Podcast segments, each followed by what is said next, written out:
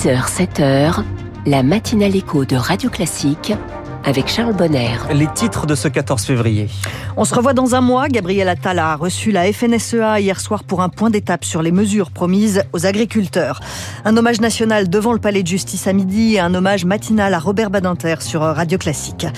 À quai comme jamais, les cyberattaques n'ont jamais été aussi nombreuses en France. Après ce journal, le départ euh, du patron emblématique de M6, Nicolas de Taverneau, dans les titres de l'économie à 6h10. Et puis 6h15, euh, le président du groupe Helio, expert en rénovation énergétique. C'est le premier invité de cette matinale écho dans la France de demain. Virginie Fulpin, Gabriel Attal a reçu les représentants de la FNSEA et des jeunes agriculteurs hier après-midi. Oui, tout faire pour euh, éviter une reprise des blocages. Le Premier ministre a reçu les syndicats agricoles, tous les sujets ont été abordés. Et Gabriel Attal recevra régulièrement Aurélien Rousseau, le président de la FNSEA, et les autres pour faire des points d'étape. Pour nous, cette validation par le Premier ministre d'un rendez-vous mensuel pour que très concrètement les agriculteurs observent ce qu'est ce changement de logiciel que l'on demande, c'est une avancée importante de ce rendez-vous. La suspension du mouvement, elle doit se traduire maintenant dans les faits pour que dans dix jours, avant le salon de l'agriculture ou le matin même du salon de l'agriculture, le président de la République puisse nous faire ses annonces très concrètes. Nous voulons vous redire la totale détermination qui est la nôtre à porter l'ambition des agriculteurs euh, qui nous ont parlé tout à l'heure et nous ont redit qu'il ne fallait rien lâcher. Aujourd'hui, c'est Emmanuel Macron qui reçoit les syndicats agricoles, la coordination rurale et la confédération paysanne. La FNSEA, ce sera la semaine prochaine, toujours avant l'ouverture du salon de l'agriculture. Les agriculteurs surveillent la mise en place des mesures promises par le gouvernement. Ils surveillent forcément aussi le niveau des nappes phréatiques, assez rassurant dans la plupart des régions. 46% de ces réserves d'eau étaient au-dessus des normales au 1er février. En revanche, la situation est préoccupante en Languedoc-Roussillon après la sécheresse historique dans les Pyrénées-Orientales notamment. Un hommage à Robert Badinter ce matin sur Radio Classique. Oui, le jour de l'hommage national, nous vous proposons ce matin une série de témoignages de personnalités qui ont connu Robert Badinter. L'ancien garde des Sceaux est mort vendredi, il avait 95 ans et il laisse un souvenir impérissable à la nation. Jean-Louis Debré a été président du Conseil constitutionnel, comme Robert Badinter avant lui. Il salue d'abord un défenseur acharné des valeurs de la République. C'est un serviteur de la République et c'est une voix dans la République. Quand on regarde l'histoire de la République, il y a très peu de personnages euh, qui, euh, par leur détermination, par leur courage, osent mettre au-dessus de tout un certain nombre de principes.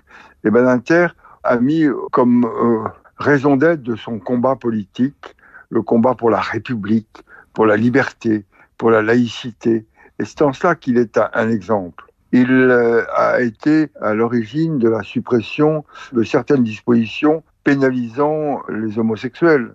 Et puis, par-dessus tout, et c'est important aujourd'hui, il a été euh, à la tête du combat contre l'antisémitisme. Souvenons-nous des combats de ces personnages de la République qui, au nom de la liberté, au nom de la laïcité, au nom de la République, ont lutté contre ces abominations. Jean-Louis Debré répondait à Annabelle Roger. C'est à midi, place Vendôme, devant le ministère de la Justice, qu'aura lieu l'hommage national à Robert Badinter. Un hommage présidé par Emmanuel Macron et ouvert au public, Lauriane Tout-le-Monde. Peu après l'entrée du cercueil de Robert Badinter, résonnera ce midi place Vendôme le deuxième mouvement de la septième symphonie de Beethoven. L'œuvre interprétée par Leonard Bernstein est un choix de la famille de Robert Badinter, une musique accompagnée d'un film de photographie qui retracera la vie exceptionnelle d'un grand homme, d'une figure incontournable de la justice qui a eu un rôle essentiel dans la vie de notre démocratie. C'est en substance, fait savoir l'Élysée, l'hommage que rendra Emmanuel Macron à Robert Badinter, entouré notamment d'anciens gardes des Sceaux, mais aussi de responsables parlementaires. Elisabeth Badinter a cependant demandé à ce que le Rassemblement national et la France insoumise ne soient pas présents.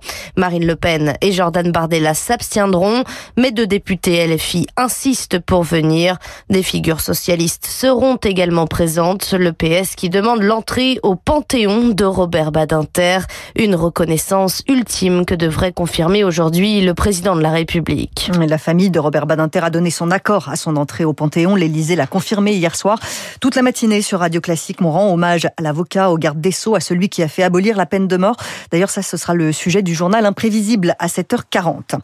Douceur et attaque. Gabriel Attal a reçu tous les parlementaires de la majorité à Matignon hier soir. Le Premier ministre voulait les chouchouter après l'épisode longuet du remaniement.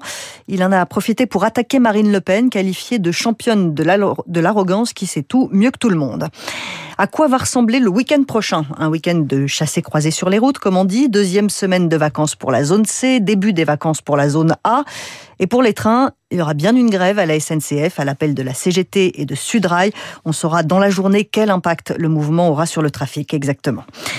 2023, année record pour les cyberattaques, un bond de 20% par rapport à 2022. Alors pourquoi une telle augmentation?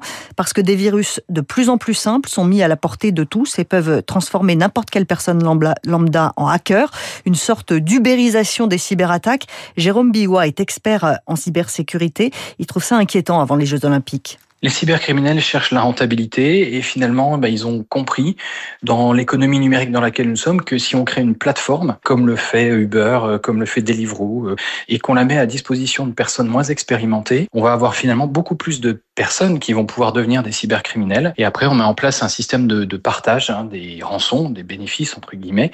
Cette plateformisation, finalement, a connu un grand succès ces dernières années et est encore en train de croître. Les Jeux Olympiques sont forcément être un moment euh, d'intérêt pour tous les cyberattaquants. Donc, c'est le bon moment d'évaluer son niveau de cybersécurité et de s'assurer que les équipes seront bien là pendant l'été pour gérer d'éventuelles attaques. Des propos recueillis par Eric Kioch. Il est 6h06 sur Radio Classique au Sénégal. La marche contre le report de l'élection présidentielle n'a pas eu lieu hier. Interdite par le pouvoir, le gouvernement a aussi coupé Internet sur les smartphones pour la deuxième fois en dix jours. L'ONU commence à s'inquiéter et réclame le respect du droit de manifester. Même les États-Unis s'en mêlent en demandant à revenir au plus vite à des élections. Est sénégalaise, elle vit en France et c'est pour ça qu'elle veut prendre la parole, parce qu'elle peut plus facilement le faire que ses proches au Sénégal toute la communauté est inquiète. On ne parle que de ça sur les réseaux sociaux par euh, échange. À chaque fois qu'il y a eu des interdictions de manifester au Sénégal, la diaspora sénégalaise a tenu à prendre le relais ici, vu que nous avons la chance de vivre dans des pays où le droit constitutionnel de manifester est respecté. Donc ça va continuer tous les week-ends. Nous sommes debout, nous ne lâcherons pas. Tant que tous ces droits-là seront bafoués, la diaspora se tiendra prête pour préserver les acquis démocratiques que nos parents, nos grands-parents ont constitués jusque-là. Aïssata au micro de Fabien Albert. Je crois qu'il y a quelques amateurs de musique classique qui nous écoutent. Ah oui, je confirme.